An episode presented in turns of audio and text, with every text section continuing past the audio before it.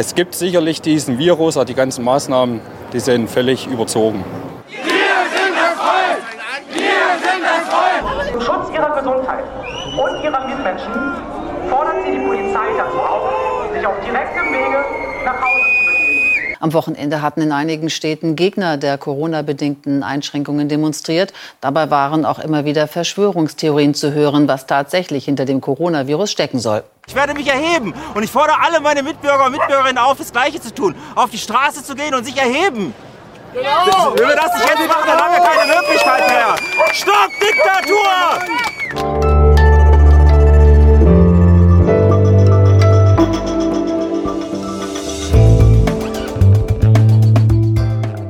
Das Politikteil, der wöchentliche Politik-Podcast von Zeit und Zeit Online. Herzlich willkommen, liebe Hörerinnen und Hörer.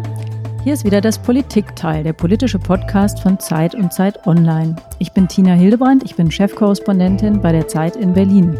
Und ich bin Heinrich Wefing, ich leite das Politikressort der Zeit in Hamburg. Sie hören uns immer freitags im Wechsel mit unseren Kollegen Ileana Grabitz und Marc Rost. Und in jeder Folge sprechen wir eine Stunde lang mit einem Gast über ein Thema. Heute reden wir über die wachsenden Proteste gegen die Corona-Maßnahmen, über die neue Unruhe in der Bevölkerung und ihre Auswirkungen auf die Politik. Ja, und wir wollen der Frage nachgehen, ob die Stimmung gekippt ist in Deutschland. Warum wird plötzlich von einem Notstandsregime gesprochen und von einer Quasi-Diktatur? Warum schreiben auch seriöse Medien von einer drohenden Entmündigung der Bürger? Wir wollen wissen, was steckt dahinter? Was sind die sozialen und psychologischen Ursachen für diese Wut? Die Emotionen und was lässt sich daraus machen? Darüber sprechen wir mit Stefan Grünewald, Gründer des Rheingold-Instituts in Köln, dem Psychologen der Nation, wie die FAZ einmal geschrieben hat. Herzlich willkommen im Politikteil, lieber Herr Grünewald. Ja, hallo. Hallo, auch von mir. Sie haben gerade eine Tiefenstudie zum Umgang der Deutschen mit Corona fertiggestellt, Herr Grünewald. Sie arbeiten an zwei weiteren Studien dazu. Sagen Sie doch einmal vielleicht ganz kurz zur Einführung, wie erarbeiten Sie solche Studien? Also wir sind ein psychologisch arbeitendes Institut, legen sinnbildlich äh, die Menschen, Zuschauer, Wähler, Konsumenten zwei Stunden auf die Psychologen-Couch. Das ist jetzt wirklich sinnbildlich zu verstehen, weil normalerweise sitzt der Psychologe dem äh, Wähler oder wem auch immer gegenüber, aber es läuft ab wie beim Psychoanalytiker. Es werden nicht viele explizite Fragen gestellt, sondern es wird versucht zu verstehen, wie die Lebenswirklichkeit, wie der Alltag der Menschen aussieht, immer gesteuert von einem übergreifenden äh, Forschungsthema. In Zeiten von Corona müssen wir das auch virtuell machen. Das schafft einerseits eine gewisse Distanz, weil man den Menschen nicht hautnah gegenüber sitzt. Andererseits führt das auch wieder zu einer überraschenden Nähe, weil man dann immer automatisch im Wohn- oder Arbeitszimmer der befragten Menschen zu Gast ist. Ja, und das Besondere an unserem Podcast ist ja, dass unser Gast uns immer ein Geräusch mitbringt.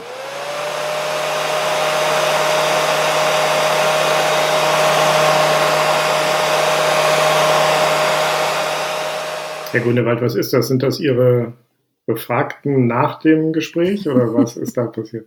Nein, der eine oder andere ist vielleicht auch durch den Wind nach so einer Befragung, wobei die meisten froh sind, sich mal austauschen zu können. Wir öffnen immer einen Raum, wo nicht, äh, wo keine Schulnoten verteilt werden, wo nicht zensiert wird, wo all das, was denkbar ist, auch ausgesprochen worden werden kann. Aber was wir da gehört haben, es klang jetzt etwas martialischer, war ein äh, Föhn und das war ein, ein Randergebnis unserer Studie, äh, das mich sehr überrascht hatte, wie äh, sehnsüchtig viele Bürger erwartet haben, dass endlich die Friseure wieder aufmachen und in ah, den das war der Fröhn eines Friseurs, okay. Meistens die finale Handlung, äh, dass die Frisur dann sitzt, aber es wurde so deutlich in den tiefen Gesprächen, dass äh, im Zuge des Lockdowns die Menschen immer größere Sorge hatten, sozial sozusagen zu verwildern, weil die üblichen Sozialkontakte nicht mehr äh, stattfanden und äh, der Wildwuchs der Frisur steigerte diese Verwilderungsängste und man hatte so das Gefühl, wenn ich jetzt äh, zum Friseur gehe, das ist dann ein zivilisatorischer Akt.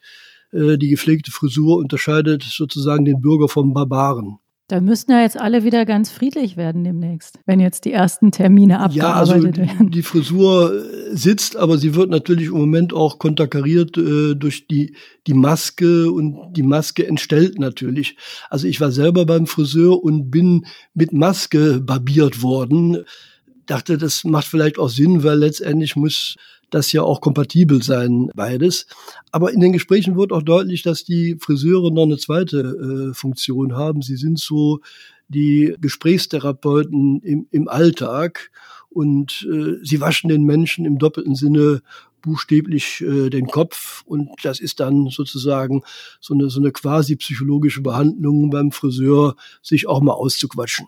Ja, und genau darüber wollten wir ja mit Ihnen sprechen, über die, die Gemütslage, über die Stimmungslage der Bevölkerung und das, was natürlich auch politisch damit verbunden ist. Wir sind ja ein politischer Podcast. Und insgesamt muss man sagen, klingt inzwischen die ganze Republik wieder relativ aufgeregt. Am Anfang hatte man ja den Eindruck, die Corona-Krise, die setzt so eine ruhige Entschlossenheit frei. Da war ganz viel die Rede von Solidarität, da gab es große Gemeinsamkeit, da haben sich alle auch sehr protestlos gefügt in diese Maßnahmen, die ja unfassbar drakonisch waren und noch nie da gewesen. Und so klang das äh, damals am Anfang der Corona-Krise, wenn unsere Politiker mit uns gesprochen haben. Wenn ich heute sehe, wie fast alle ihr Verhalten völlig umgestellt haben, wie die große Mehrheit von ihnen wirklich jeden unnötigen Kontakt vermeidet, eben weil er auch ein Ansteckungsrisiko enthalten kann, dann möchte ich einfach sagen, danke. Von ganzem Herzen danke. Ich danke allen, auf die es in diesen Tagen besonders ankommt. Krankenschwestern und Pfleger, Ärztinnen und Ärzte, Einsatzkräfte und Krisenstäbe und ebenso die Kassiererin und der Lkw-Fahrer, die unsere Versorgung aufrechterhalten. Dank und Hochachtung Ihnen allen. Also Dank und Hochachtung auch für uns alle. Das freut uns, aber es klingt ein bisschen, als wäre es Äonen her, jedenfalls sehr lange. Wir sind offensichtlich gerade in einer anderen Phase. Aber vielleicht, Herr Grünewald, gehen wir mal gemeinsam mit Ihnen die verschiedenen Phasen durch, durch die das Land gegangen ist. Also Tina hat schon gesagt, am Anfang so eine konzentrierte Krisenbewältigung, alle stehen zusammen. Lässt sich das aus Ihren Gesprächen ablesen? Ja, wobei ich glaube, äh, wenn wir jetzt nochmal weiter zurückdenken, so um, um Karneval, da war Corona noch so ein, ein fernöstliches äh, Geschehen und wir waren eher Zaungast äh, dieser sag mal, Pandemie in, in den Anfängen. Und es hat eine Zeit lang gebraucht, bis das selig angekommen war äh, bei, bei den Menschen. Und ich glaube, der Ausgangspunkt äh, all der Phasen und all der Bewältigungsformen, die wir bei der Bevölkerung im Moment beobachten, ist eine sehr tiefgehende Ohnmachtserfahrung. Äh, das heißt, wir sind mit einer fremdartigen Bedrohung konfrontiert, die wir sinnlich nicht fassen, die wir nicht wahrnehmen, die wir nicht sehen, nicht schmecken können. Und das ist psychologisch für die Menschen so der, der Mega-GAU, weil das raubt den Menschen jedwede Handlungs- oder, oder Fluchtmöglichkeit. Und all das, was wir die letzten Monate beobachten können, sind Versuche, mit dieser Unfassbarkeit, mit dieser Ohnmacht irgendwie klarzukommen. Und im ersten Akt oder in der ersten Phase der Krisenbewältigung, als es dann wirklich eine Realität war, als wir merken, Corona ist auch mitten unter uns, da hatten wir einen beispiellosen Schulterschluss zwischen den Virologen, den Politikern, den Medien und den Bürgern. Und dieser Schulterschluss der mündete in diesem kollektiven Bremsaktivismus. Also weite Teile der Bevölkerung haben da durchaus bereitwillig mitgemacht und da gab es vereinzelte Zweifler, aber das Gros fand diese Maßnahmen äh, vollkommen, kom, äh, vollkommen richtig. Aber Sie würden sagen, eher weil, weil man Angst hatte, aus Sorge, aus diesem Ohnmachtsgefühl heraus, oder? Das ist natürlich einerseits von, von der Angst getrieben, andererseits aber auch von diesem Erleben, ich verliere jedwede Kontrolle und bin äh, komplett machtlos. Das heißt, jenseits des Politischen hatten wir schon Bewältigungsformen beobachten, wie das, wie das Hamstern. Da zeigen die Menschen, ich bin handlungsfähig, ich bin nicht ohnmächtig, irgendwas kann ich, kann ich doch äh, äh bewegen. Oder und sie sei es Klopapier kaufen. Klopapier spielt da auch eine ganz, ganz große, große Rolle, weil sozusagen das Toilettenritual der Beginn jedweder individuellen Kontrolle ist. Also ne, die kleinen Kinder, die quasi brav ihr äh, Geschäft machen, die werden von den Eltern belobigt und es ist ein zivilisatorischer Gewinn, wenn man das kontrollieren kann. Und man versichert sich in der und kann man erklären, warum die Deutschen ausgerechnet dieses Klopapier-Ding hat? Da haben sich ja, hat sich ja so die ganze Welt ein bisschen lustig gemacht. Haben wir da so ein Spezialthema mit? Das ist fast magisches Handeln. Also wer Klopapier kauft, versichert sich, dass er genug zu essen haben wird, sonst bräuchte er es nicht. Das ist auf der ersten Ebene. Auf der zweiten Ebene, das hängt vielsam mit unseren kindlichen äh, Kontrollerfahrungen zusammen. Äh, wer Klopapier kauft, vor allen Dingen in rohen Mengen kauft, demonstriert seine, seine Geschäftstüchtigkeit. Wir haben vor einigen Jahren mal eine Untersuchung gemacht für einen Sanitärhersteller und haben sozusagen eine Typologie der Toilettenbenutzer erstellt. Und da gab es einen Typus, den sogenannten Protzer. Das waren so Menschen, die drei bis viermal am Tag ihr großes Geschäft verrichteten und dann immer sehr, sehr stolz waren, was sie da quasi zutage äh, gefördert hatten. Und wenn man dann mal guckte, in welchen Situationen sie wieder aufs Klo mussten, dann merkte man, das waren immer Situationen, wo ihnen was entgleitete, wo sie wütend wurde, wo sie das Gefühl haben, sie verlieren die Kontrolle und in diesem Akt des aufs Klo gehen, schissen sie sozusagen auf die Verhältnisse und zeigten sie sich, dass sie in irgendeiner Weise doch sehr produktiv sind.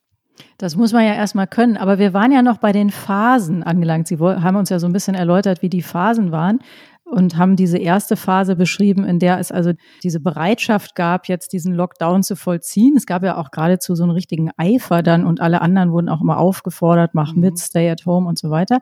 Aber in der Phase sind wir nicht mehr. Wo sind wir Nein, jetzt? Vielleicht noch kurz zu dieser ersten Phase, die war ja auch dadurch geprägt, dass es so eine, eine Bremskonkurrenz gab. Also im Grunde unter den Bürgern, wer ist da sozusagen am, am vorbildlichsten, aber auch äh, auf der föderalen Ebene, die Ministerpräsidenten, wer geht am, am, am flottesten in den Lockdown. Mhm. Und da man das, das Problem bei diesem Wettlauf war, man hatte das Gefühl, es ist ewiger Zweiter. Die Menschen guckten abends oder morgens so auf die Infektionszahlen und sahen, die galoppieren so weg, ne, das ist ein Rennen, was man äh, nicht gewinnen kann. Es war so ein bisschen wie in dem Märchen vom Hase und Igel. Man hatte immer das Gefühl, der Igel, äh, der, der Virus ist schon da. Und das führte dann auf der föderalen Ebene zu einer Konkurrenz, dass man mindestens, sagen wir, nicht der ewige Zweite, aber zumindest 2a sein wollte und ein bisschen schneller als äh, äh, der Herr sowieso oder der Herr sowieso. Oder die Frau sowieso. Oder die Frau sowieso. ja, ja. Also das war die erste Phase. Man wollte sich selber abschließen, man wollte sich mit Klopapier versorgen, man wollte auch vorbildlich darin sein. Aber nochmal die Frage, die Tina eben gestellt hat, in welcher Phase sind wir denn jetzt? Oder was war die nächste Phase, die sich daran angeschlossen hat? Also die nächste Phase setzte eigentlich mit dem Lockdown an, weil dann hatten wir quasi alles runtergefahren. Jetzt waren wir doppelt lahmgelegt. Also der Alltag war runtergefahren, aber wir konnten auch keine neuen Maßnahmen mehr äh, ergreifen. Das heißt, mit dem Lockdown wurden diese Ohnmachtsgefühle wieder äh, wach. Und dann begann die Phase, die zurzeit noch andauert, die sich immer weiter extremisiert hat. Ich mach's nochmal neu, weil mir die Kohlensäure dazwischen kam.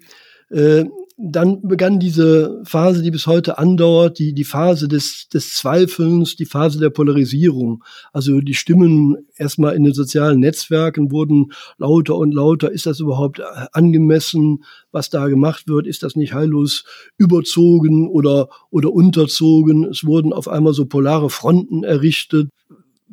Gesundheit versus Wirtschaft, jung versus alt, die Krisengewinnler und die Krisenverlierer, die Staatsgläubigen und die Freiheitsapostel. das heißt, wir hatten auf einmal eine, eine große Driftbewegung äh, in, in der Bevölkerung. Und dieser Drift verstärkt sich äh, derzeit. Aber woher kommt der? Also wir waren ja irgendwie ein, ein Volk von einigen Lockdownern Jedenfalls schien es so und alle haben sich an die Maßnahmen gehalten und waren sehr stolz darauf, wenn sie sich an die Maßnahmen gehalten haben.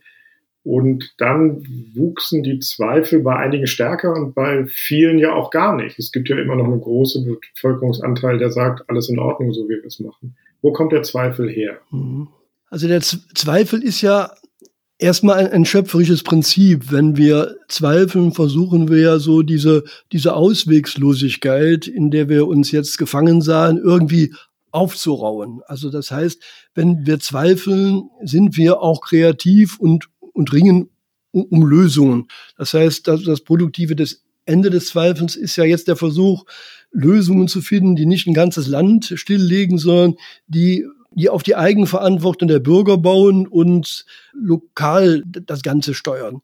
Aber der Zweifel birgt natürlich immer die Gefahr, dass er in heillose Polarisierung und Spaltungen äh, reinläuft. Und dann kämpfen wir auf einmal nicht mehr gegen das Virus, sondern wir kämpfen gegen die Staatsgläubigen oder gegen die Freiheitsapostel.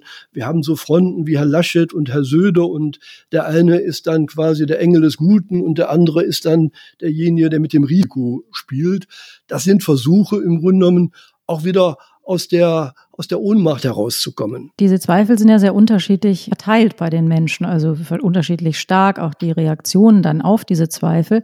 Sie haben sich ja oder beschäftigen sich ja häufig auch mit der Frage, was gibt es für verschiedene Typen oder Arten des Umgangs? Das haben Sie, glaube ich, in Ihrer Studie jetzt auch gemacht. Was, was, was haben Sie da für Typen gefunden?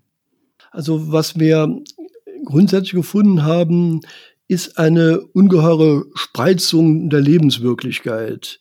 Das heißt, es gibt Menschen, wenn man mit denen äh, zwei Stunden spricht, dann merkt man, die leiden sehr unter dem Lockdown. Ich mache das mal an, an einem Beispiel fest. Also äh, Eltern, vor allen Dingen Mütter, die Homeoffice machen und gleichzeitig ihre, ihre Kinder beschulen müssen die erleben einen äh, Alltag, der ständig an der Grenze der Überforderung ist. Das ist eine Zerreißprobe, das ist ungeheuer nervenaufreibend. Und die sehen sich natürlich nichts äh, mehr als dass da wieder geordnete Verhältnisse einkehren, dass die Kinder wieder geregelt in die Schule kommen, dass man vielleicht auch mal wieder ins Büro gehen kann.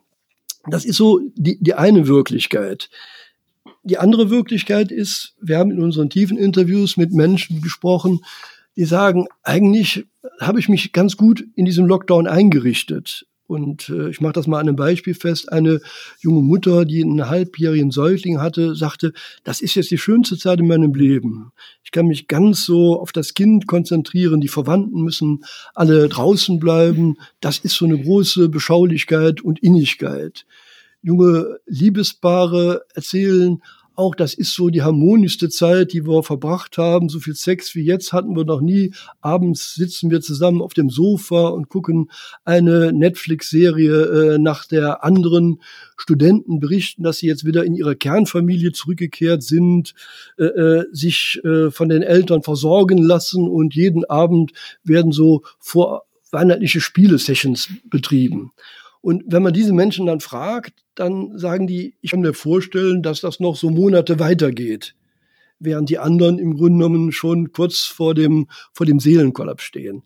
Das ist natürlich auch eine Wirklichkeit, die wir in Deutschland äh, im Moment haben. Und diese Wirklichkeit spiegelt sich auch wieder darin, wie die politischen Akteure betrachtet werden.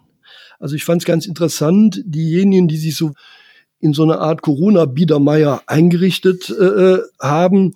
Für die war Herr Söder so der, der Hüter ihres beschaulichen Lebenskreises.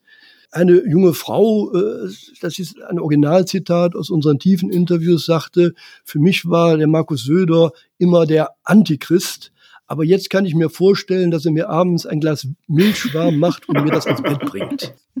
Herr Laschet wiederum war für diejenigen, die sich da eingerichtet hatten in dem beschaulichen Lebenskreis, derjenige, der die Menschen aus dem Paradies vertreibt. Der sagt, ihr müsst wieder zur Schule, ihr müsst wieder Abitur machen, ihr müsst aber wieder eurer Arbeit nachgehen. Also der noch mehr rumstresst. Genau, der, der, der bringt, bracht wieder, sagen wir mal, das Realitätsprinzip oder im Grunde genommen so ein Prinzip ins Leben, von dem man sich in dieser entschleunigten Welt äh, äh gerade äh, äh, verabschiedet hatte. Und das ist natürlich politisch äh, ungeheuer schwer zu moderieren. Also wir haben ja sowieso schon seit langer Zeit so, so Spaltungstendenzen in der Gesellschaft. Und diese Spaltung war in der ersten Phase durch den Schulterschluss, durch diese ungeheure Solidarität, auch dadurch, dass Corona als, als Gleichmacher erlebt wurde. Also die Menschen hatten das Gefühl, Corona, ne, das macht vor keinem Halt, das ist ein kollektives Schicksal und die Politik rückt jetzt in eine fast fürsorglich väterliche Position, die versucht jetzt durch ihre drakonischen Maßnahmen dafür zu sorgen, dass uns dieses, dieses Schicksal nicht äh, ereilt. Aber wie gesagt, das ist jetzt äh, nicht mehr da. Jetzt äh, ist man viel stärker in, in seiner Lebenswirklichkeit. Das finde ich, also finde ich super interessant. Ich habe da auch noch nie so drauf geguckt. Also mich würde mal interessieren, was, was würden Sie sagen, welche Gruppe ist, ist mehrheitlich eigentlich gewesen dann in Ihren Interviews oder in, in Deutschland? Und es gab ja eine ganz starke Zustimmung auch nochmal zu Angela Merkel und ihrer Partei. Das wurde so ein bisschen auch gleichgesetzt nochmal an der Stelle, was ja mhm. in den mhm. Jahren vorher oft gar nicht so war. Die Leute, die jetzt da so stark hingeneigt haben, das waren dann alles im Grunde so Söderisten und Lockdowner oder wie würden Sie das interpretieren? Was, was haben die da gefunden bei Merkel zum Beispiel? Also Merkel war ja schon vor Corona, auch da mal bis zur Flüchtlingskrise, immer so etwas wie eine eine Schutzheilige des Landes. Und die berühmte Raute von ihr war immer so ein Sinnbild für eine fürsorgliche Umgrenzung. Also sie ist sozusagen die, die überparteiliche Mutter, die keine persönliche Agenda hat, die sich mit Leib und Seele sozusagen für die Bürger einsetzt und der man bis zur Flüchtlingskrise sehr stark vertraut hat. Und sag mal, dieser, dieser Schutzengel Nimbus, der kehrte jetzt wieder und sie hatte dann, sagen wir mal, mit Herrn Söder einen Menschen an seiner Seite, der einerseits diese, diese väterliche Fürsorglichkeit verströmte, aber andererseits auch eine sehr, sehr klare, konsequente, streitbare Seite hatte. Also in früheren Zeiten hätte er gut auch den Drachentöter äh, geben können. Und auch diejenigen, die schnell aus dem Lockdown raus wollten, konnten mit Herrn Söder sympathisieren, weil man das Gefühl hatte, durch seine Klarheit und seiner Gradlinigkeit ist er eher in der Lage, den Virus gar auszumachen, als mancher Politiker, den man vielleicht als zögernd oder zaudernd erlebt hatte. Also Merkel hat uns früher schon immer vor der Welt und den Zumutungen der Globalisierung geschützt. Jetzt hat sie uns auch noch vor dem Virus geschützt. Das ist so die Wahrnehmung der Lockdowner und Biedermeier-Anhänger, wenn ich sie richtig verstehe. Würden Sie denn sagen, dass diejenigen, die eher schnell aus dem Lockdown raus wollen, auch diejenigen sind, die jetzt politisch aufmüpfig werden und eine ganz andere Richtung einschlagen, die auf die Straße gehen? Deckt sich das miteinander? Also es gibt einen Typus. Also wir haben in unserer Studie, ich habe das eben, sag mal, in, in einer groben Spreizung aufgestellt, aber wenn wir da etwas differenzierter reingehen, wir haben acht verschiedene Typen psychologisch differenzieren können, wie die Menschen die Krise bewältigen können. Und äh, der Typus, der jetzt auf die Straße geht, den haben wir genannt den, den, den, den Aufbegehrer. Der leidet sehr darunter, dass er das Gefühl hat, unter Corona A, komplett die Kontrolle zu verlieren. B, dass er sein, sein, sein Leben so, wie er es bisher gelebt und geliebt hat, überhaupt nicht mehr fortführen kann. Der Aufbegehrer ringt jetzt sozusagen um Kontrolle und äh, was er macht, er opponiert jetzt, also er merkt, ne, dass, das, das Virus, das, das kann er vielleicht leugnen, das kann er etwas relativieren, aber das bleibt unfassbar. Also das ist ein Gegner, gegen den man nicht antreten kann. Aber wenn man jetzt im Grunde genommen die entmündigende Kraft der Regierung zuschreibt, dann hat man einen veritablen Feind, gegen den man äh, protestieren kann, gegen den man aufbegehren äh, kann. Und das ist wie so ein Vitalitätszeichen. Man hat wieder das Gefühl, man, man, man kann was tun. Und das Interessante bei diesem Typen ist, er ist, sag mal, gar nicht in so eine Bewegung reinzukommen, sag mal, dieses fatalistisch dieses Schicksal anzunehmen, sondern er ist ständig in den sozialen Medien unterwegs, er recherchiert ständig im Internet, um Belege dafür zu finden, dass das Virus gar nicht bedrohlich ist oder dass die Bedrohungen heillos übertrieben sind oder dass die Maßnahmen drakonisch sind, dass die entmündigend sind, aber jedweder Grundlage äh, entbehren. Und er findet natürlich äh, äh, Unmenge von, von Beweisen und fühlt sich jetzt, sagen wir mal, auch äh, gestärkt, weil er das Gefühl hat, ich bin, sagen wir, im Besitz einer, einer höheren Wahrheit und die will ich nicht für mich behalten, die will ich auch nach, nach draußen sozusagen bringen. Sie haben ja Vitalität, haben Sie erwähnt. Ist das eigentlich in dem Sinne dann ein gutes Zeichen oder ist es um den gut bestellt, weil er im Grunde auch eine gewisse Power hat oder eine gewisse Vitalität? Oder ist das eigentlich ein besonders problematischer Typus, weil er eben letztlich doch sehr angstgetrieben ist, Angst vor Kontrollverlust, Angst, es geht nicht mehr so weiter. Und wie, wie groß ist der, also das ist ja immer bei solchen Bewegungen, wie wir sie jetzt auf der Straße sehen, das sind sehr, sehr wenige, aber wir wissen immer nie genau, wie viele werden das, mhm. wie viele sympathisieren damit in dieser, in ihrem Set von, von Gruppen. Sie haben diese Feindifferenzierung angesprochen. Mhm. Ist das ein, eine Minderheit? Die, die Minderheit ist die, die sich lautstark artikuliert. Es gibt aber im Moment noch eine, eine schweigende Gruppierung, die würde ich so auf 20, 25 Prozent taxieren, die zumindest mit, mit, mit diesem Gedanken liebäugelt. Und ich glaube, ne, ich bin immer dagegen, sowas zu pathologisieren. Das ist ja ein, ein selig nachvollziehbarer Mechanismus. Also wir sind ja alle bemüht, mit unserer Angst irgendwie klarzukommen und irgendwie handlungsfähig zu werden. Und sag mal, das Trotzen, das Wütendsein, das Aufbegehren ist etwas, was uns quasi äh, verlebendigt und was auch äh, äh,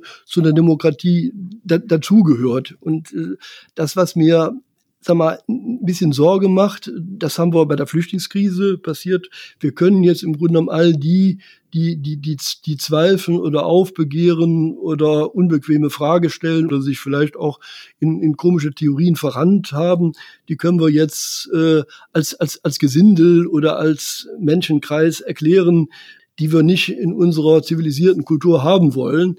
Dadurch verstärken wir aber, aber, aber Spaltungstendenzen. Also ich finde es immer wichtig, im, im Gespräch zu bleiben und sozusagen mit, mit den Waffen der Aufklärung äh, dafür zu sorgen, dass äh, das eine Argument oder das andere dann auch entkräftet wird. Was gibt's denn außer Aufbegehrer noch? Das war so ein prägnanter Begriff, den Sie da hatten. Was gibt's noch für Typen? Also ein Typus, den ich eben schon beschrieben habe, den haben wir genannt. Das sind so Menschen, die sich wirklich äh, so, so, so ein Nest äh, bauen und äh, während Corona jetzt so eine, eine sehr entschleunigte äh, Zeit erleben und die das Gefühl haben, äh, ich kann das auch guten Gewissens machen. Also ich verringere meinen Lebensradius, ich bleib zu Hause, gehe nur raus, um das Nötigste zu machen, mache es mir zu Hause im Kreis meiner Liebsten auch sehr gemütlich und habe immer das Bild, wenn ich sag mal diesen kleinen Lebenskreis überschreite, dann bin ich schon mit einem Bein in italienischen Verhältnissen, dann spiele ich mit dem Tod und das sollte ich auf, auf, auf keinen Fall äh, machen.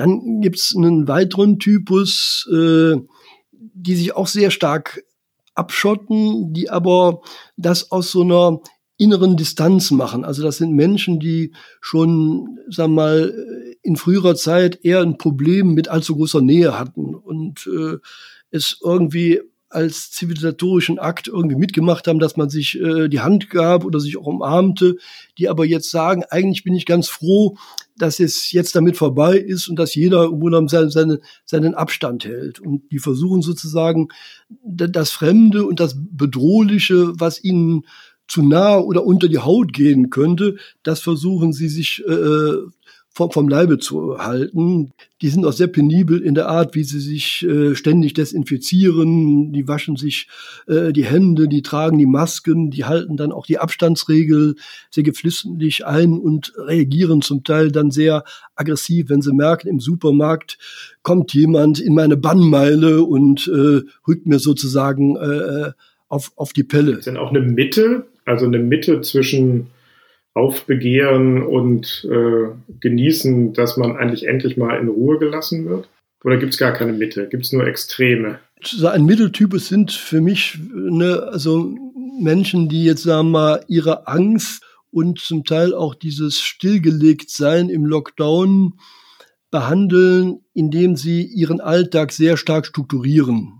Also die agieren sozusagen wie ein, ein Rentner, der in Ruhestand geschickt wird. Der ist ja auch mit einem Tag auf den anderen äh, arbeitslos und weiß nicht, was er machen soll. Das heißt, die arbeiten jetzt all das auf, was über Jahre liegen geblieben ist. Äh, Projekte werden gestartet, die man immer mal äh, starten wollte. Also der Wintergarten wird ausgebessert, der Keller wird aufgeräumt, Akten äh, werden sortiert, Schranke, Schränke ausgemistet und so weiter.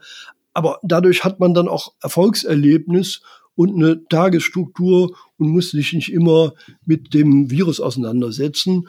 Auch diese gehören jetzt eher dazu, dass sie das Gefühl haben, ja, ich habe mich da relativ gut eingerichtet und solange ich hier was zu tun habe, habe ich auch nicht den unbedingten Druck, äh, äh, rauszugehen. Und die erwarten dann auch von der Politik ein sehr strukturiertes Vorgehen, dass das also wirklich Paket für Paket sozusagen mit Vorankündigungen abgearbeitet wird.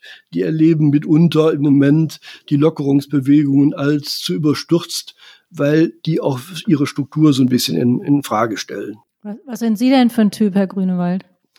Also wir haben einen Typus haben genannt, der ist sehr hochtourig und ich erlebe im Moment fast die anstrengendste Zeit in meinem Leben. Das hängt einem damit zusammen, ich habe eine Tochter, die hat Down-Syndrom, die ist 20 und der ist vor zwei Monaten auch ihre gesamte Lebensstruktur weggebrochen. Also von einem Tag auf den anderen hat die Jugendherberge, wo sie in der Wäscherei tätig war, ihre Tore schließen müssen.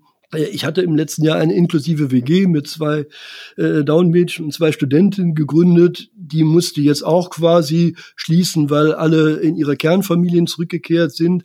Das heißt, von einem Tag auf den anderen war für meine Tochter die ganze Lebensstruktur weg und diese Unfassbarkeit, was ist da jetzt und warum ist das? Warum kann ich nicht mehr Fußball spielen? Warum kann ich nicht mehr zur Gesangsstunde? Warum kann ich nicht mehr morgens in die, in die, äh, in die Wäscherei? Warum darf ich nicht mehr mit, mit der Bahn fahren? Hat dazu geführt, dass sie vollkommen sozusagen ihren inneren Halt äh, und ihre Orientierung verloren äh, hatte und stellenweise in der eigenen Wohnung ihr Zimmer nicht mehr gefunden hat. Also da waren wir über Wochen sehr damit beschäftigt, wieder eine Alltagsstruktur äh, für sie aufzubauen.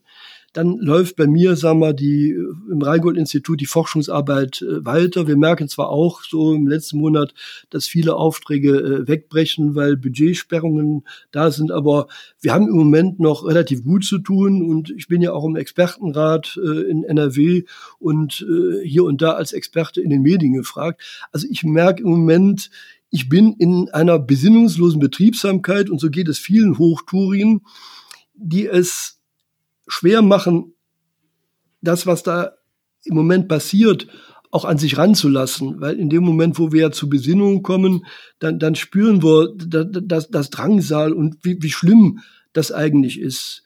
Und das ist, glaube ich, auch ein Spezifikum, was wir jetzt in den letzten zehn Tagen erlebt haben. Im Moment sind wir in einem Übergangszustand. Also der Lockdown ist nicht mehr so martialisch, sondern vieles ist wieder möglich. Wir können zum Friseur gehen, die Läden haben wieder auf. Seit ein paar Tagen können wir auch wieder ins Restaurant oder ins Café gehen.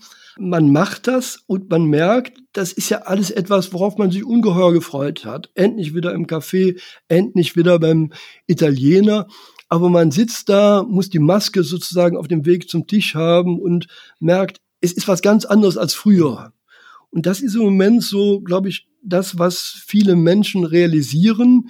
Diese ursprüngliche Hoffnung, wir halten jetzt mal zwei Monate durch, wir sind sehr diszipliniert und durch diese Anstrengung, durch diese soziale Fastenzeit können wir sozusagen das Geschehen wenden und kriegen als Belohnung sozusagen hinterher wieder die Zustände, die uns so lieb und teuer geworden sind. Also die Erfahrung, die die Menschen jetzt machen, ist, es ist nicht so. Wir sind auf unabsehbarer Zeit in so einer in einem komischen Zwischenreich, das uns zwar ein paar Freiheiten mehr gibt, aber was überhaupt nicht diese Lebensqualität, diese, diese Sinnlichkeit, diese Nähe verströmt, die wir früher erlebt haben.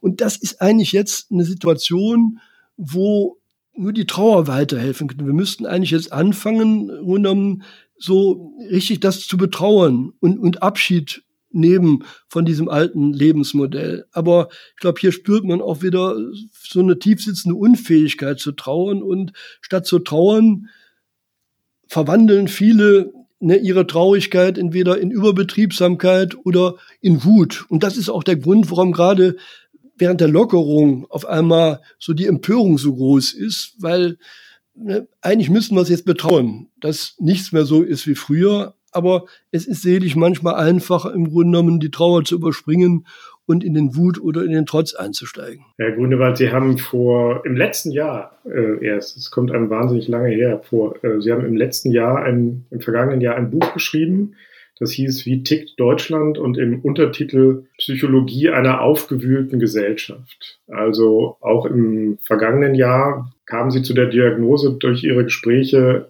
auch damals war das Land, war die Gesellschaft sehr aufgewühlt. Es gab eine heftige Polarisierung. Ist das jetzt im Grunde nur unter anderen Vorzeichen eine Fortsetzung von damals oder hat sich sagen, das Aufgewühltsein qualitativ verändert?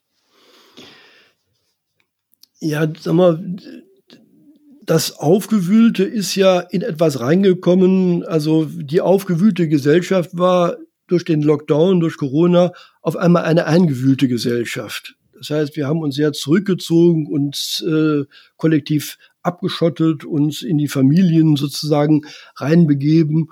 Und jetzt sind wir in einer Phase des Auswühlens. Und in dem Moment, wo wir uns aus diesem Eingewühltsein auswühlen, kommen all die Konfliktherde, die Spannungsmomente, die Probleme, die vorher da waren, raus. Und wie ich fürchte, auch verstärkt raus. Weil das, was wir vorher gemacht haben, dieses angstvolle Wegducken, das bricht sich jetzt so in einer exaltierenden Bewegung, in einer explosiven Bewegung Bahn. Und all die Probleme, also ich will das vielleicht an zwei, drei Beispielen festmachen. Also wir hatten, das hatte ich in meinem Buch im letzten Jahr beschrieben, wir hatten ein, ein, ein großes Wertschätzungsproblem in Deutschland, dass viele Menschen das Gefühl haben, so wie ich lebe, äh, bin, bin ich total verkehrt. Oder sie hatten das Gefühl, die gesellschaftlichen Eliten, die sind nicht mehr, sagen wir mal, äh, solidarische Kämpfer für Bildungsgerechtigkeit oder für bessere Arbeitsverhältnisse, sondern die gucken so mit einer gewissen Distinguiertheit auf mich runter, weil ich immer noch als äh, normaler Mensch äh, Fleischberge auf den Grill hiefe, weil ich immer noch äh, Dieselautos fahre, Zigaretten rauche, Alkohol trinke, Unterschieds-TV gucke, vielleicht nur den Hauptschulabschluss habe und so weiter und so fort. Und sag mal, dieses Gefühl eigentlich äh, äh gar keine Gemeinschaft zu sein, in der alle gleichwertig sein, sondern im Grunde genommen ein Teil tut so, als wenn die Welt eine bessere wäre, wenn der andere Teil nicht so viel Auto fahren würde oder nicht so viel Fleisch essen würde. Das ist natürlich eine, ein Spannungsmoment, was immer noch da ist. Und äh, ein, ein anderes Problem, was wir seit vielen Jahren beobachten, wir sind in so eine Agonie des Politischen reingeraten. Also viele Menschen haben wirklich die Orientierung verloren, den, den inneren Kompass. Also früher wusste man als SPD, als CDU, als FDP-Anhänger, was für eine Programmatik und was für ein Lebensbild mit der Partei verbunden war. Das ist alles im Grunde genommen so etwas auch durch die große Koalition aufgeweicht worden und diese Orientierungslosigkeit hat schon vor Corona den Nährboden äh, bereitet für, für Fake News, für äh, Verschwörungstheorien, für Welterlösungsfantasien und so weiter und so fort. Und wir merken im Moment, das schießt sozusagen wieder, wieder empor, dieses unfassbare Geschehen, wo wir auch die Politiker ja nicht als Menschen erleben, die den klaren Durchblick haben, sondern wir erleben im Grunde genommen den Politiker einerseits als eine Gestalt, der ganz einschneidende Konsequenzen ins Leben bringt, aber andererseits ständig auf der Suche ist und der auch ebenso wie die Virologen zugeben muss, er weiß überhaupt nicht, ob es angemessen ist und äh, wie die Zukunft wird, aber er muss äh, da mal diese sich anbahnende Katastrophe ne, nach bestem Wissen und Gewissen verhindern. Und das ist jetzt ein Zustand, wo ne, die, die, die Klarheiten und sagen wir, die, die, die verständlichen Bilder schwinden und äh, in dem Moment, wo ich mich auf eine Verschwörungstheorie einlasse, habe ich das Gefühl, ich habe wieder ein, ein klares Bild vom Leben. Und in diesem klaren Bild gibt es vor allen Dingen einen Schuldigen. Und äh, wenn es einen Schuldigen gibt, gibt es auch die Hoffnung, dass man die Verhältnisse wieder wenden kann, indem man den Schuldigen sozusagen aus dem Ver Ver Verkehr zieht.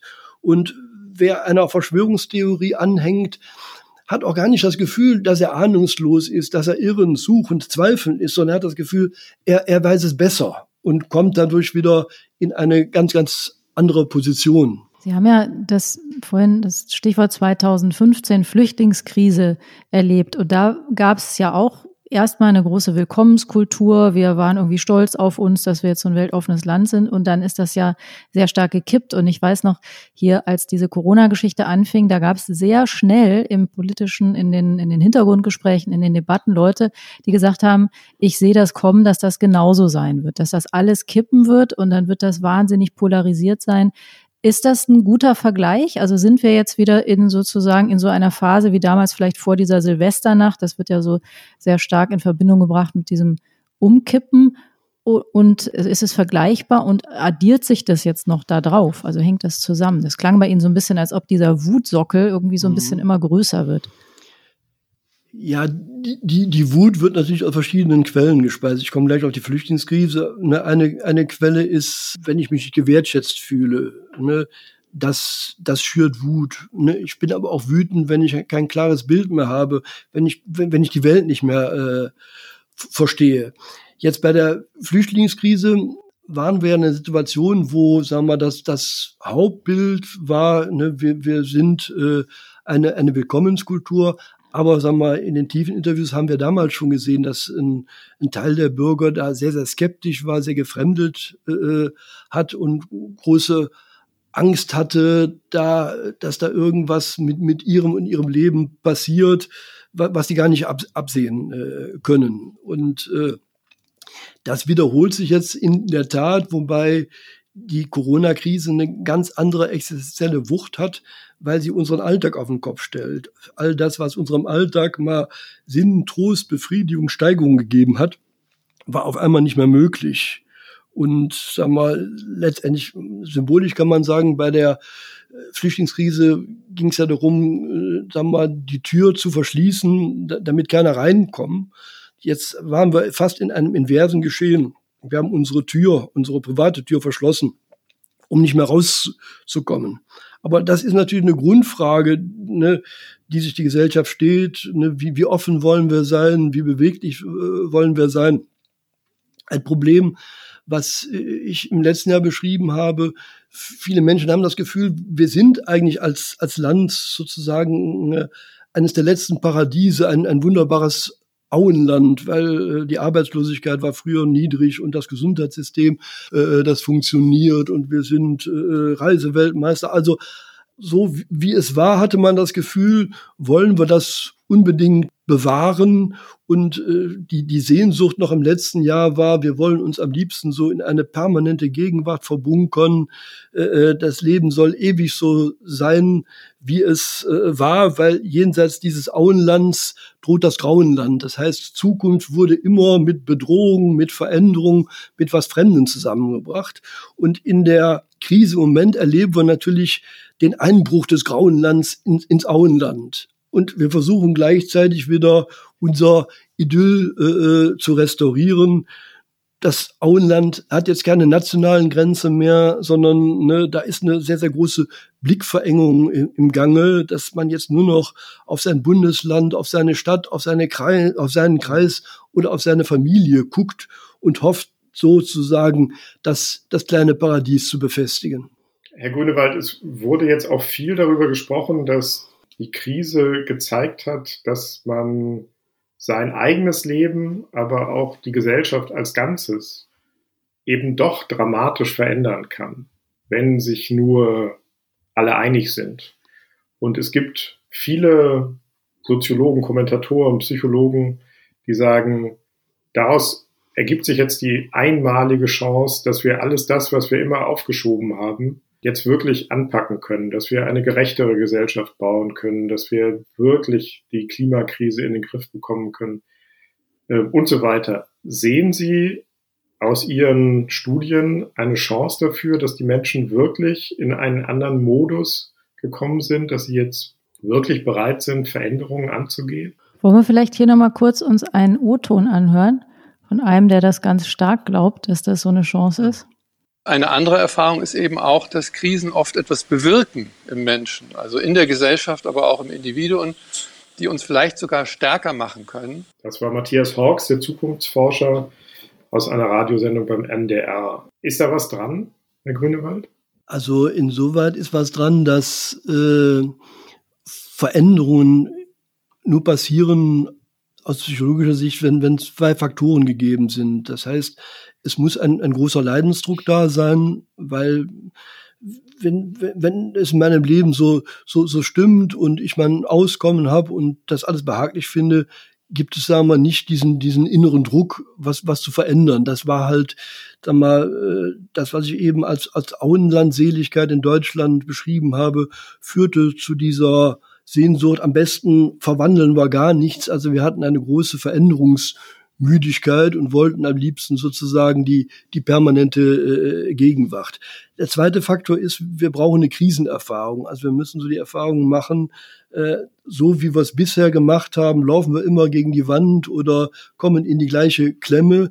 Wenn wir diese Krisenerfahrung nicht gemacht haben, bleiben wir auch in den, in den alten Mustern stecken. Von daher ist eine Krise immer auch, auch eine Chance. Ich bin allerdings etwas zweiflerig. Ich glaube, äh, ne, es, es, war im Grunde genommen so eine Idealisierungsbewegung, die wir äh, zum Ende der ersten Phase der Corona-Krise hatten, dass man jetzt hofften, okay, dieser Zustand der, der Stilllegung, der führt jetzt zu einem gesellschaftlichen Läuterungsprozess. Wir kommen jetzt kollektiv zur Besinnung und wir gehen aus der Krise raus als eine Gesellschaft, die jetzt sehr solidarisch ist, die klimaneutral ist, die ganz andere Gerechtigkeitsstandard hat und die viel digitaler und innovativer ist.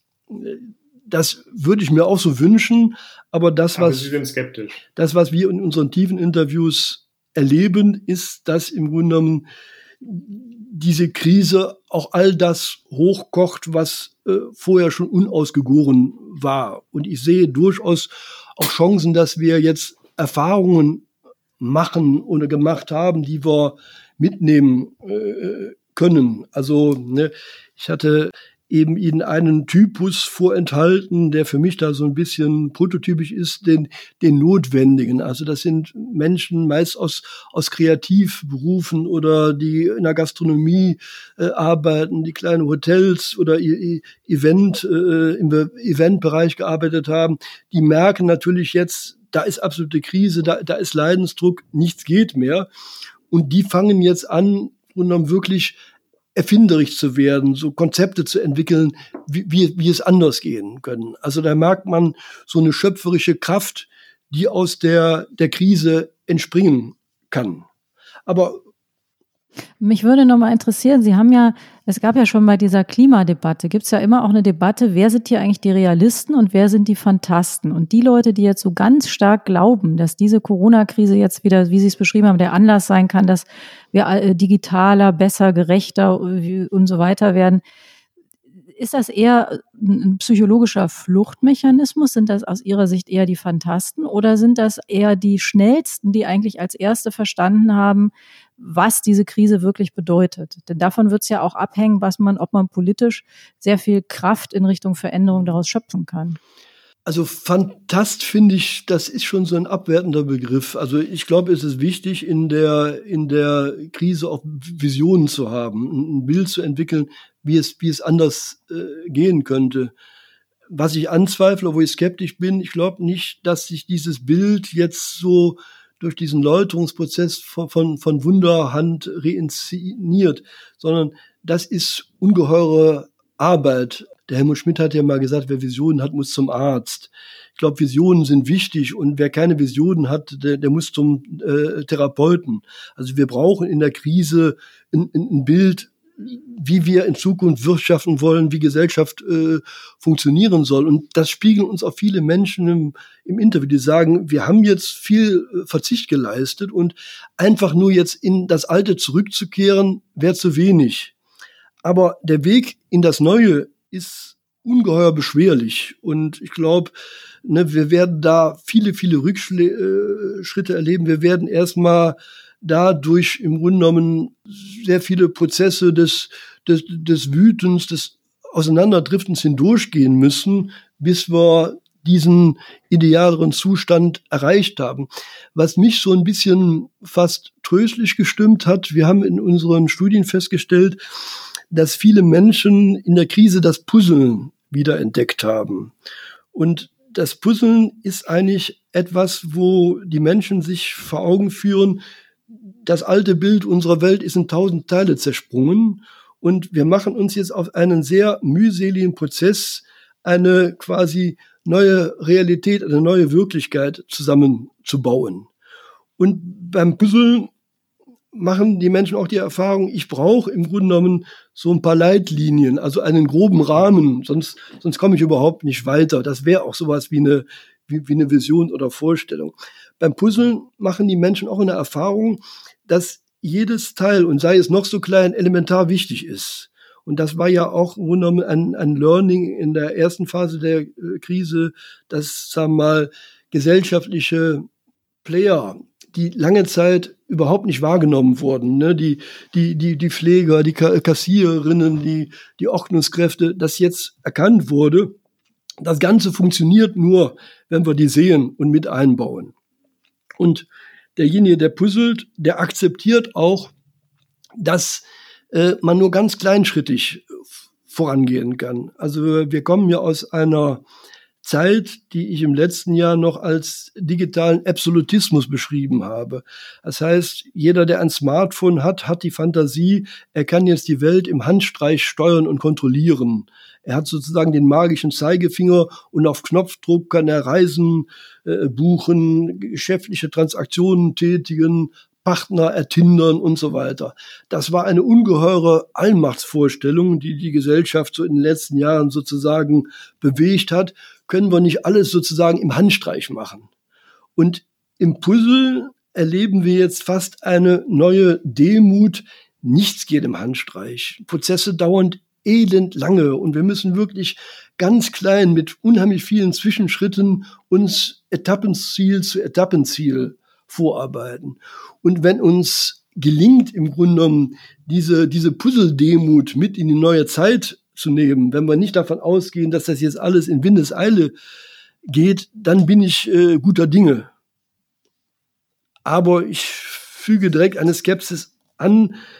Wir merken auch in der Krise, die Sehnsucht gibt es da nicht sozusagen den, den, den, den starken Mann, die, die Führergestalt, die uns jetzt im Rekordtempo äh, da, da rausführt und uns viele Zwischenschritte erspart. Das heißt, wir sind im Moment da in einer ganz, ganz wackeligen Übergangskonstruktion. Das heißt, einerseits spüren wir, es kann wichtig sein, dass wir kleinschrittig, dass wir etwas demütiger sind. Andererseits kann gerade die Krise äh, den, den Zorn schüren und die Erwartung wecken, ne, dass die Demokratie mit ihrer mühseligen, äh, mit ihren mühseligen Prozessen das falsche Modell ist und vielleicht gibt es im Grunde genommen äh, den, den, den chinesischen, chinesischen Weg oder es gibt dann Gestalten wie Trump oder Putin, die durchregieren und die auf einmal eine Attraktivität gerade deswegen äh, verströmen, weil sie uns versprechen, klare Erlösungsrezepte zu offerieren. Haben Sie dafür in Ihren tiefen Interviews Anzeichen gefunden, dass es eine wachsende Sehnsucht nach solchen Erlöserfiguren, starken Männern, meistens sind es ja Männer, gibt? In Teilen der Bevölkerung hatten wir das, also so eine Söder-Plus-Variante. Also jetzt haben wir jemanden, der uns wirklich ne, ne, wie ein, ein Moses quasi durchs Tote Meer führt, der quasi die Pandemie scheidet und da im Grunde genommen uns äh, in, in bessere Verhältnisse bringt. Aber auch da merken wir, das ist wieder, wieder ein Teil der Bevölkerung. Also es ist so eine seltsame Melange. Also das, was mich als Psychologe sorgt, ist einerseits diese, diese große Blickverengung, die da ist. Also viele Menschen das ist ja aber auch verständlich, denken im Moment nicht in globalen äh, Dimensionen. Sie denken nicht in europäischen Dimensionen, noch nicht mal in deutschen Dimensionen, sondern sie sind ganz fokussiert auf, auf ihren Nahbereich. Und zum Teil war das in den tiefen Interviews sogar so, äh, obwohl die Familien so eng aufeinander hocken, wurden zum Teil die Partner gar nicht mehr erwähnt. Die waren gar nicht mehr im Blickpunkt, weil man so auf sich zentriert war. Und das ist natürlich eine Sache, wo man sagen kann, diese Blickverengung, gleichzeitig aber diese Sehnsucht nach einer, einer starken Führungsgestalt, das kann sich mit demokratischen Prinzipien, die ja immer mit, mit, mit, mit Mühsal, mit Kompromissen, mit äh, Prozessen zu tun haben, möglichst viele ins Boot zu holen, das kann sich damit brechen. Okay, Herr, Herr Grünewald, können Sie uns denn aus allem, was Sie untersucht haben, aus Ihren ganzen Studien und Erkenntnissen vielleicht so ein paar Punkte mit auf den Weg geben, ein paar Erkenntnisse, ein paar hm, Versprechen oder Dinge, an denen wir uns festhalten können für die unwägbare Zeit, die vor uns allen. Ja, vielleicht äh, drei Punkte. Die Kehrseite, sagen wir mal, dieser Blickverengung auf die Region kann natürlich auch sein, dass wir wieder so einen regionalen Anpack haben. Also, dass wir eine Solidarität im Kleinen entfalten, dass wir politisch werden der Gestalt, dass wir merken, wir können in unserem Nahbereich äh, äh was mitgestalten. Und der zweite Punkt, ich glaube, die Krise kann nur bewältigt werden, wenn wir uns nicht auf den Staat und auf kollektive Restriktionen verlassen, sondern wenn jeder Eigenverantwortung übernimmt. Und sag mal, dieses eigenverantwortlich Sein könnte auch den Weg ebnen zu einer neuen Streitkultur. Ich glaube, das ist ein ganz, ganz wichtiger Punkt, weil in dem Moment, wo wir mehr streiten, entwickeln wir Positionen, die im Austausch sind. Wir sind in einem Perspektivwechsel, der ermöglicht auch den Andersdenkenden zu verstehen. Und dieser Perspektivwechsel ist das beste Mittel zur Befriedung, zum gemeinsamen Kompromiss. Und das Dritte, worauf ich hoffe und baue, das hatte ich eben mal in dem Typus des Notwendigen angedeutet, wir sind ein Land, das ja auch das Land der, der, der Ideen, das Land der Erfindungen, das Land der Querdenker, das Land der Patente sind. Und ich habe die Hoffnung, dass die Krise nicht nur zum Fatalismus oder zum Trotz führt, sondern dass sie auch dazu führt, dass wir diese kollektive Besinnungspause nutzen, um unsere schöpferischen Kräfte zu wecken, um uns wirklich grundlegend Gedanken zu machen, wie wir Wirtschaft und Gesellschaft gestalten äh, wollen.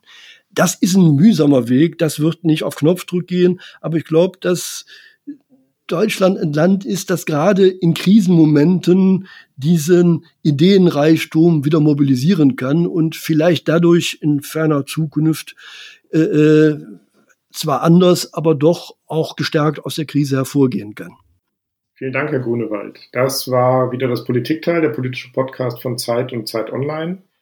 Wenn Sie, liebe Hörerinnen und Hörer, uns schreiben wollen mit Fragen, Anregungen, Kritik, wenn Sie uns sagen, zu welchem Typus Sie gehören, wenn Sie Lob sagen wollen, alles gerne, alles willkommen. Unsere Mailadresse lautet das politikteil.zeit.de. Und wie immer bedanken wir uns sehr bei den Pool Artists, die uns großartig unterstützen. Großer Dank geht auch wie jede Woche, aber jedes Mal von Herzen an Lena von Holt, die uns bei der Recherche und den Tönen unterstützt und an Munja Mayborg, unsere Podcast-Patin von Zeit Online, die selbst auch eine ganz tolle Podcasterin ist und regelmäßig auf Zeit Online zu hören ist. Ja, danke vor allem, lieber Herr Grünewald, für Ihre Zeit. Nächste Woche hören Sie hier wieder Eliana Grabitz von Zeit Online und Marc Brost mit der nächsten Folge von Das Politikteil. Und bis dahin können Sie natürlich weiterhin viele andere Politik- und andere Podcasts hören, zum Beispiel Was jetzt, das im Moment immer noch zweimal am Tag kommt, alles gesagt, oder das wunderbare Zeitverbrechen. Machen Sie es gut. Danke, tschüss.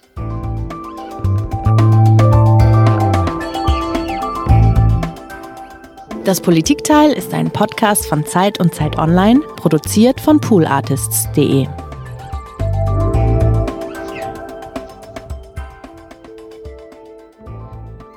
Beim Puzzle hätten Sie uns vielleicht noch den Tipp geben können, es ist ja immer ganz stark eine Frage der Teile, wie viele Teile man nimmt, auch wie viel Wutpotenzial da drin steckt.